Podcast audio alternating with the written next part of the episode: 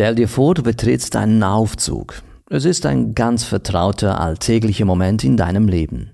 Doch plötzlich, als die Türen sich schließen, stellst du fest, dass sich da jemand zu dir dreht und dich direkt anstarrt, ohne eine Miene zu verziehen. Was macht das mit dir? Bist du verwirrt? Fühlst du dich unwohl? Fragst du dich vielleicht, warum starrt der Typ mich an? Was will der von mir? Genau dieses Gefühl hat Edward T. Hall, ein renommierter Anthropologe, in den 1960er Jahren in einem Experiment untersucht. Seine Theorien haben unser Verständnis von Körpersprache revolutioniert. Edward T. Hall wird auch oft als äh, der Vater der proxemischen Forschung bezeichnet, äh, also dem Studium, wie Menschen den physischen Raum um sie herum nutzen und interpretieren.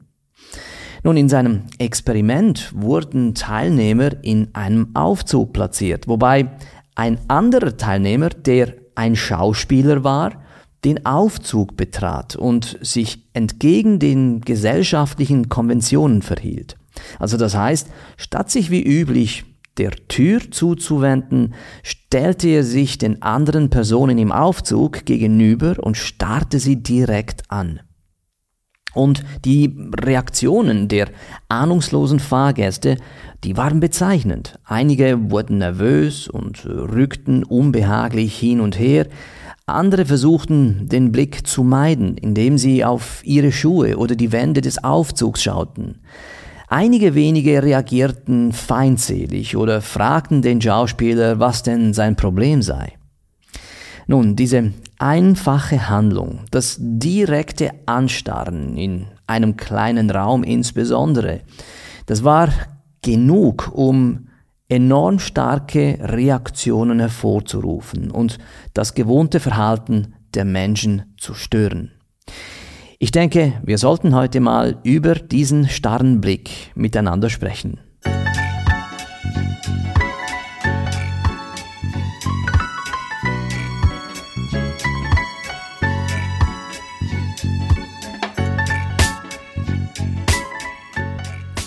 Unsere Augen gelten ja bekanntermaßen als das Fenster zur Seele. Und der Blick, den wir jemanden zuwerfen, kann eine Vielzahl von Botschaften übermitteln. Unsere Alltagssprache ist ja mit dem Wort Blick geradezu übersät. Ja, zum Beispiel sagen wir ja, mm, wenn Blicke töten könnten oder einen tödlichen Blick zuwerfen oder den Blick abwenden oder auch Blicke auf sich ziehen und so weiter und so fort. Ein Blick kann in der Tat so vieles sein. Es kann eine Einladung sein, aber auch als ein Eindringen empfunden werden. Ein Blick kann Trost spenden oder Unruhe stiften. Und ich denke, weil diese Angelegenheit mit unseren Blicken, was wir damit anstellen können, im Guten wie im Schlechten, sollten wir ein bisschen über dieses äh, Phänomen sprechen und verstehen versuchen, wie man gerade mit einem starrenden Blick am besten umgehen kann. Ähm, frag dich doch mal selbst. Warum können wir nicht einfach ignorieren, wenn jemand uns anstarrt? Warum geht es nicht einfach emotionslos an uns vorbei? Eigentlich könnte es uns ja völlig egal sein, ob uns da jemand anstarrt oder nicht. Ja, natürlich hat es seinen Grund, dass wir sowas nicht einfach ausblenden können, dass wir das nicht ignorieren können, denn das Anstarren ist eine nonverbale Behauptung. Es ist nicht nur ein Akt des Sehens, sondern ein kraftvoller Anspruch auf Raum, ein Anspruch auf Territorium und auf die psychologische Landschaft eines anderen Menschen. Es ist, wenn man so will, eine Machtdemonstration. Und auch wenn es keine Worte gibt, sendet das Anstarren eine Botschaft. Eine, die unsere Urinstinkte und tief verwurzelten sozialen Codes anspricht. Ja, ein tief in unserer Evolution haben unsere Vorfahren gelernt, direktes Anstarren als potenzielle Bedrohung zu interpretieren. Daher ist unsere Reaktion auf das Anstarren oft äh, emotional, intuitiv und äh, tief verankert. Ein Anstarren fordert uns geradezu heraus, entweder in die Konfrontation zu gehen oder dieser Konfrontation aus dem Weg gehen. Und selbst in unserer modernen, zivilisierten Gesellschaft, in der ein direkter Blick nicht unbedingt eine physische Bedrohung bedeutet, sind die emotionalen und psychologischen Auswirkungen dennoch genau so spürbar wie damals für unsere Vorfahren. Nun, die Grenze zwischen einem kraftvollen Blick und einem unangenehmen Anstarren, diese Grenze ist fließend und oft auch äh, subjektiv. Ja, ein kraftvoller Blick zeugt von Selbstbewusstsein, zeugt von Aufmerksamkeit und Präsenz. Es ist ein Signal von Interesse und Engagement und zeigt oft Respekt gegenüber der anderen Person. Aber wenn dieser Blick zu lange anhält, äh, riskiert man, dass man die Grenze überschreitet und ins Territorium, in den Raum des Anstarrens äh, hineingelangt. Und das unangenehme Starren kann als Zeichen der Dominanz oder gar als Bedrohung empfunden werden. Das, was also für den einen als intensive Kommunikation gedeutet wird, kann für den anderen wie eine stumme Herausforderung wirken. Und ich denke, der Schlüssel liegt hier im Einfühlungsvermögen und im Bewusstsein für die Reaktionen des Gegenübers. Denn sowohl verbale wie auch nonverbale Kommunikation ist keine Einbahnstraße. Insbesondere in der Sprache unserer Augen spielt nicht nur die Absicht des Senders eine Rolle, sondern auch die Wahrnehmung des Empfängers. Die Klaviatur zwischen einem kraftvollen Blick und einem störenden Anstarren ist aus meiner Sicht enorm. Sie umfasst ein Spektrum von subtilen Nuancen, in denen sich unsere innersten Emotionen, Absichten und Unsicherheiten widerspiegeln.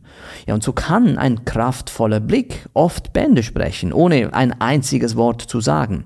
Er kann in einem Bruchteil einer Sekunde Sympathie, Verständnis oder Entschlossenheit vermitteln.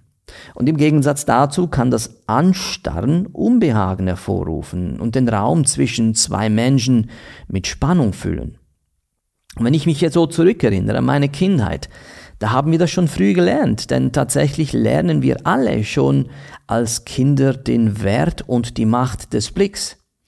Wir haben in unserer Kindheit oft das Spiel gespielt, wer zuerst blinzelt, verliert. Ja, und dieses so scheinbar unschuldige Spiel unter Kindern ist in Wirklichkeit ein Mini-Duell der Willenskraft, ein Tanz von Dominanz und Unterwerfung, in dem der, der zuerst den Blick abwendet, auch als der Schwächere gilt. Ja, und im Laufe der Geschichte haben wir Menschen den direkten Blickkontakt in Ritualen, Zeremonien und auch im täglichen Leben genutzt, um eine Vielzahl von Botschaften zu übermitteln. Könige und Herrscherinnen konnten einen Untertanen direkt anstarren, um ihre Überlegenheit zu demonstrieren. Und in manchen Kulturen der heutigen Zeit wird das Anstarren als Zeichen des Respekts vermieden, während es in anderen Kulturen wiederum als ein Zeichen von Ehrlichkeit und Direktheit gedeutet wird. Man könnte sagen, dass der menschliche Blick das ultimative soziale Werkzeug ist. Äh, der Blick kann Nähe und Verbindung schaffen, aber auch Distanz und Abgrenzung. Ein bewusster, gezielter Blick kann Brücken bauen oder Mauer errichten. Ein Blick kann so vieles. Augen können so viele Dinge äh, auslösen. Aber aus meiner Sicht und auch meine Erfahrung als Kommunikationstrainer, äh, der sich immer wieder mit diesem Thema der Körpersprache auseinandersetzt, auch im Austausch mit äh, meinen Kursteilnehmern, äh, da stelle ich schon fest, dass das Thema mit dem Augenkontakt sehr oft auch unterschätzt wird und ähm, vereinfacht nur mit einer ähm, Schwarz-Weiß-Brille betrachtet wird. Aber das Thema mit dem Blick ist weitaus komplexer, vielschichtiger und nuancierter, als es den Anschein macht. Und äh, wenn ich jetzt schon über den starren Blick spreche, lass mich hier kurz ähm, auch einen Unterschied festmachen, einfach nur der Klarheit wegen. Wenn ich also von, Ans äh, von Anstarren spreche, dann meine ich damit nicht das dumme Glotzen. Ein bedrohliches Anstarren trägt oft eine un unmissverständliche Botschaft in sich. Es signalisiert, wie gesagt, Dominanz, Kontrolle und auch mögliche Aggression. Es ist ein intensiver und ein fokussierter Blick, der die persönlichen Grenzen des anderen herausfordert und auch oft den Wunsch zeigt, zu dominieren oder aber äh, einzuschüchtern. Das dumme Glotzen hingegen ist weniger zielgerichtet. Es zeugt äh, von mangelndem Bewusstsein oder von Ablenkung und hat weniger mit Macht oder Kontrolle zu tun als vielmehr mit Gedankenlosigkeit oder schlichter Neugier ohne Taktgefühl. Während also das bedrohliche Anstarren oft ein Gefühl der Unruhe oder Bedrohung auslöst, kann das dumme Glotzen eher als störend oder einfach nur unhöflich wahrgenommen werden. Stelle dir doch einfach mal eine Situation vor, in der du mit jemandem in einem Raum bist und diese Person dich ständig fixiert, ohne den Blick abzuwenden. Unweigerlich entsteht ein Gefühl der Unbehaglichkeit, vielleicht sogar auch ein Gefühl der Bedrohung. Was soll man in solch einem Fall tun? Den Blick ausweichen oder dagegenhalten und ja, was sind die möglichen Konsequenzen daraus? Ein sehr oft diskutiertes Thema in der Fachliteratur ist die Beziehung zwischen Körpersprache und der Wahrnehmung von Stärke oder Schwäche. Eine selbstbewusste Körpersprache kann oft als abschreckend für potenzielle Aggressoren angesehen werden, da diese eine Person als weniger leichtes Opfer wahrnehmen. Aber bitte Vorsicht, ja, wie ich schon gesagt habe, es gibt da keine wirkliche Schwarz-Weiß-Anleitung, wie man sich in gewissen Situationen zu verhalten hat. Wenn es um das Halten von Blickkontakt geht, gibt es nämlich einige Nuancen zu beachten. Zum Beispiel ist der Kontext, die Situation an sich, in der der Blickkontakt stattfindet, sehr entscheidend. Ein starrender Blick während eines Gesprächs in einem professionellen Kontext, das erfordert natürlich eine andere Reaktion als ein starrender Blick in einer dunklen Gasse. Und gerade bei letzterem gehen die Meinungen etwas auseinander, welches Verhalten denn hier angebracht ist. Nehmen wir doch mal an, ich sitze in einer Bar. Und äh, sagen wir mal, diese Bar befindet sich in einem vielleicht etwas zweifelhaften Bezirk. Wenn ich auf einmal bemerke, dass mich da jemand anstarrt, mich bedrohlich anstarrt, dann bin ich aus Sicht eines Mannes eher dazu geneigt, diesem bedrohlichen und starren Blick entgegenzuhalten. Männer interpretieren ja solche Situationen tendenziell eher als eine Herausforderung, ihren Mann zu stehen, unter Anführungs- und Schlusszeichen. Weil man damit signalisieren will, dass man keine einfache Beute ist, sondern mit Gegenwehr rechnen muss, falls der potenzielle Aggressor etwas von mir will. Das Zurückstarren soll hier also eher als Abschreckung verstanden werden. Was freilich äh, natürlich keine Garantie ist, dass es nicht zu einer Konfrontation kommen wird. Nun, jetzt kann man sich die Frage stellen, würde ich jetzt auch einer Frau ein solches Verhalten empfehlen? Und die Antwort ist nein, nicht unbedingt. Denn, wie gesagt, äh, aus meiner Sicht gibt es keine Einheitsgröße in Bezug auf die Reaktion. Verschiedene Situationen, ich wiederhole mich, erfordern unterschiedliche Ansätze. Frauen wird ja oft geraten, in potenziell bedrohlichen Situationen besonders vorsichtig zu sein. Und in vielen Kulturen wird Frauen beigebracht, Konfrontationen zu vermeiden, eh, besonders mit Männern, um dabei nicht als provokativ wahrgenommen zu werden. Nun, grundsätzlich würde ich einer Frau in solch einer Situation drei Dinge empfehlen. Erstens, sicherlich mal auf das eigene Bauchgefühl hören. Wenn das Bauchgefühl sagt, Achtung, Alarmstufe rot, dann würde ich das in jedem Fall ernst nehmen und nicht ausblenden. Zweitens, ich würde mich um eine sichere Zone bemühen, wenn die Situation es ermöglicht.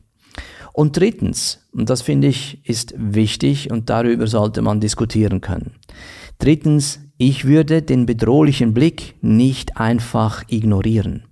Für Frauen kann es nämlich durchaus auch vorteilhaft sein, in bestimmten Situationen Blickkontakt zu halten, um dieses Selbstbewusstsein zu zeigen. Aber anstatt den Blick dann sofort abzuwenden, kann man versuchen, kurz Blickkontakt herzustellen und dann in einer neutralen, nicht konfrontativen Weise wegsehen.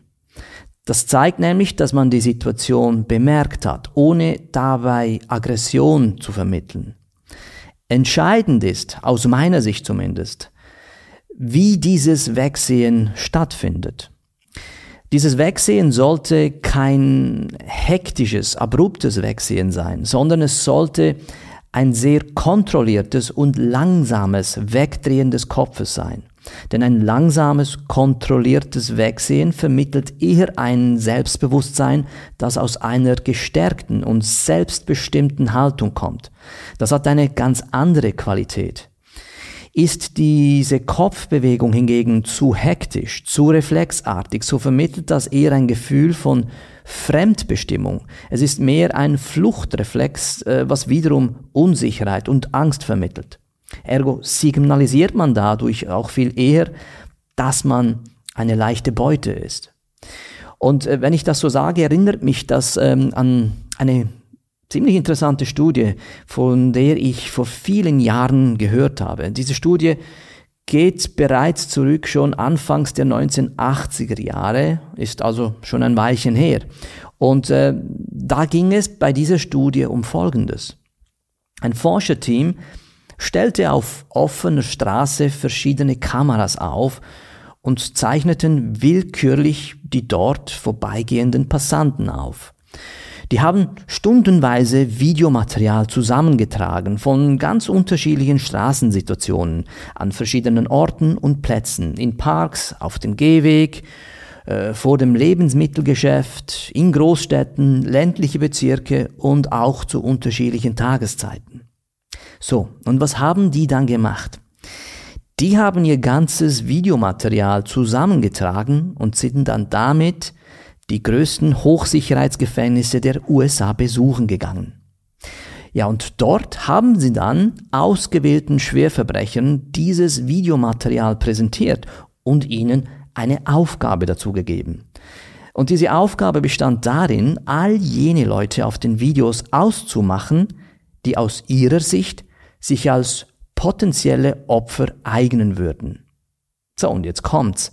Was das Forscherteam dabei herausgefunden hat, ja, das sprach Bände.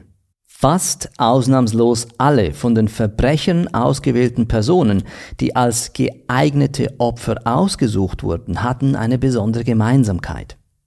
Völlig egal, ob klein oder groß, jung oder alt, Mann oder Frau, fast ausnahmslos alle, die auf den Videos ausgewählt wurden, zeigten eine unsichere, wenig selbstbewusste und eher schwache Körpersprache. Boom. Ja, das sollte jedem zu denken geben. Wenn dem wirklich so ist, was dieses Forscherteam da herausgefunden hat, so bestätigt das umso mehr die Wichtigkeit, eine selbstbewusste Körpersprache zu kultivieren und zu vermitteln. Nicht nur aus der Perspektive einer gewinnenden und kommunikativen Überzeugungsarbeit, sondern auch aus Sicht von Selbstschutz. Egal ob Mann oder Frau, jung oder alt, klein oder groß. Ich weiß nicht, wie es dir dabei geht, aber ich nehme solche Dinge sehr ernst. Also nochmals zurück zu der Frage, wie sollte man sich in einer solch äh, möglichen bedrohlichen Situation verhalten? Wenn du es dir erlauben kannst, unbedingt den Blick quittieren, im Sinne von anschauen, nicht lächeln, aber klar zeigen, hey, ich sehe dich, ich weiß, was du da treibst, ich habe dich im Blick und sich nicht beeindruckt zeigen. Das mal grundsätzlich. Wenn ich aber als Frau mir das nicht zumute, weil ich mich tatsächlich da bedroht fühle, dann würde ich da sicherlich vorsichtig, vorsichtig dabei äh, umgehen, weil, wie gesagt, man will nicht unnötig zusätzlich provozieren. Weil es gibt in keinem Fall eine Garantie in solchen Situationen. Da muss jeder sich wirklich auf sein Bauchgefühl verlassen können, aber ganz bestimmt ist es hilfreich, wenn man natürlich sich um eine sichere Zone kümmert und bemüht, weil das ist nicht der Platz, um Spielchen zu spielen und ähm, ein unnötiges Risiko einzugehen. Das einfach mal so für die bedrohliche Situation. Der andere Aspekt, den ich auch schon angedeutet habe, ist, was passiert mit dem Anstarren in einem professionellen Umfeld, also beispielsweise im beruflichen Umfeld. Da sieht es aus meiner Sicht ganz anders aus. Äh, ob Frau oder Mann, da würde ich in jedem Fall äh, scharfe Blicke kontern. Kontern, indem man auch mal böse schaut und das einfach mal aushält. Ähm, weil da ist die Konfrontation eine andere, weil sie hat nicht mit unmittelbarer körperlicher Gefahr zu tun. Ähm, und daher würde ich das äh, nicht unterschätzen, was das mit einem machen kann, wenn man dem ausweicht. In sehr vielen Fällen führt das äh, durchaus zu Kompetenzverlust, obwohl das nicht rational ist. Aber das sind die Gefühle, die dabei entstehen können, wenn man sich solchen Herausforderungen nicht stellt. Egal ob Mann oder Frau, ich wiederhole das. Ja, ich bin selber schon bei Jobinterviews dabei gewesen, ähm, wo überdurchschnittlich intelligente Menschen ähm, Kandidatinnen und Kandidaten abgewiesen wurden, nur weil sie zu wenig Präsenz in ihrer Kommunikationsweise vermittelt haben, sprich schwache Körpersprache und mangelnder Augenkontakt gezeigt haben. Ich habe schon viele geschäftliche Situationen erlebt, in denen die Stimme der Inkompetenz durch bewussten Augenkontakt das stärkste Echo gefunden hat. Es waren nicht unbedingt die klügsten Köpfe im Raum, die den Ton angaben, sondern jene, die wussten, wann und wie man Augenkontakt herstellt. Ja, und diesen Augenkontakt im richtigen Moment auch aufrechterhält. Im Kontrast dazu standen brillante Köpfe mit herausragenden Ideen, die jedoch in den Schatten gestellt wurden, nur, nur weil ihr Blick in kritischen Momenten versagte. Einmal habe ich sogar einen CEO beobachtet, äh, der eine brillante Idee zurückwies in einem Projekt und äh, das ich so nicht ganz nachvollziehen konnte. Und als ich ihn danach unter vier Augen gefragt habe, warum er jetzt den hat abblitzen lassen, dann hat er mir Folgendes geantwortet. Ist dir schon aufgefallen, jedes Mal, wenn der Typ über Geld gesprochen hat, hat er weggeschaut. Äh, du siehst, ich meine, diese Beispiele, die, die mögen durchaus nicht logisch erscheinen. Aber eines, das sind sie ganz bestimmt. Sie sind menschlich. Wir sind nämlich nicht rationale Wesen mit gelegentlichen Gefühlen, sondern emotionale Wesen mit gelegentlicher Rationalität. Im Kern sind wir alle emotional gesteuert, auch die, die das nicht unbedingt gerne hören. Unsere Reaktionen auf nonverbale Signale, besonders das, was uns ein Blick verraten kann, sind tief verwurzelt und instinktiv. Unsere Augen sind nicht nur ein Fenster zur Seele, sie sind auch ein Spiegel unserer Absichten, unserer Stärken und Schwächen. Sie erzählen Geschichten, die Worte oft nicht auszudrücken vermögen. Und deshalb sollten wir die Macht des Blicks niemals unterschätzen. Falls du Lust hast auf mehr zum Thema Körpersprache, Selbstvertrauen oder selbstbewusstes Auftreten, dann verlinke ich dir in den Show Notes ein paar tolle Online-Kurse, die sehr beliebt sind und äh, wo du ganz viele Tipps und Reflexionen zu diesem Thema für dich mitnehmen kannst. Ich bedanke mich, dass du heute mit dabei warst und freue mich natürlich, wenn du auch das nächste Mal wieder vorbeischaust. Bis dahin wünsche ich dir alles Gute, bleib gesund und komm gut an.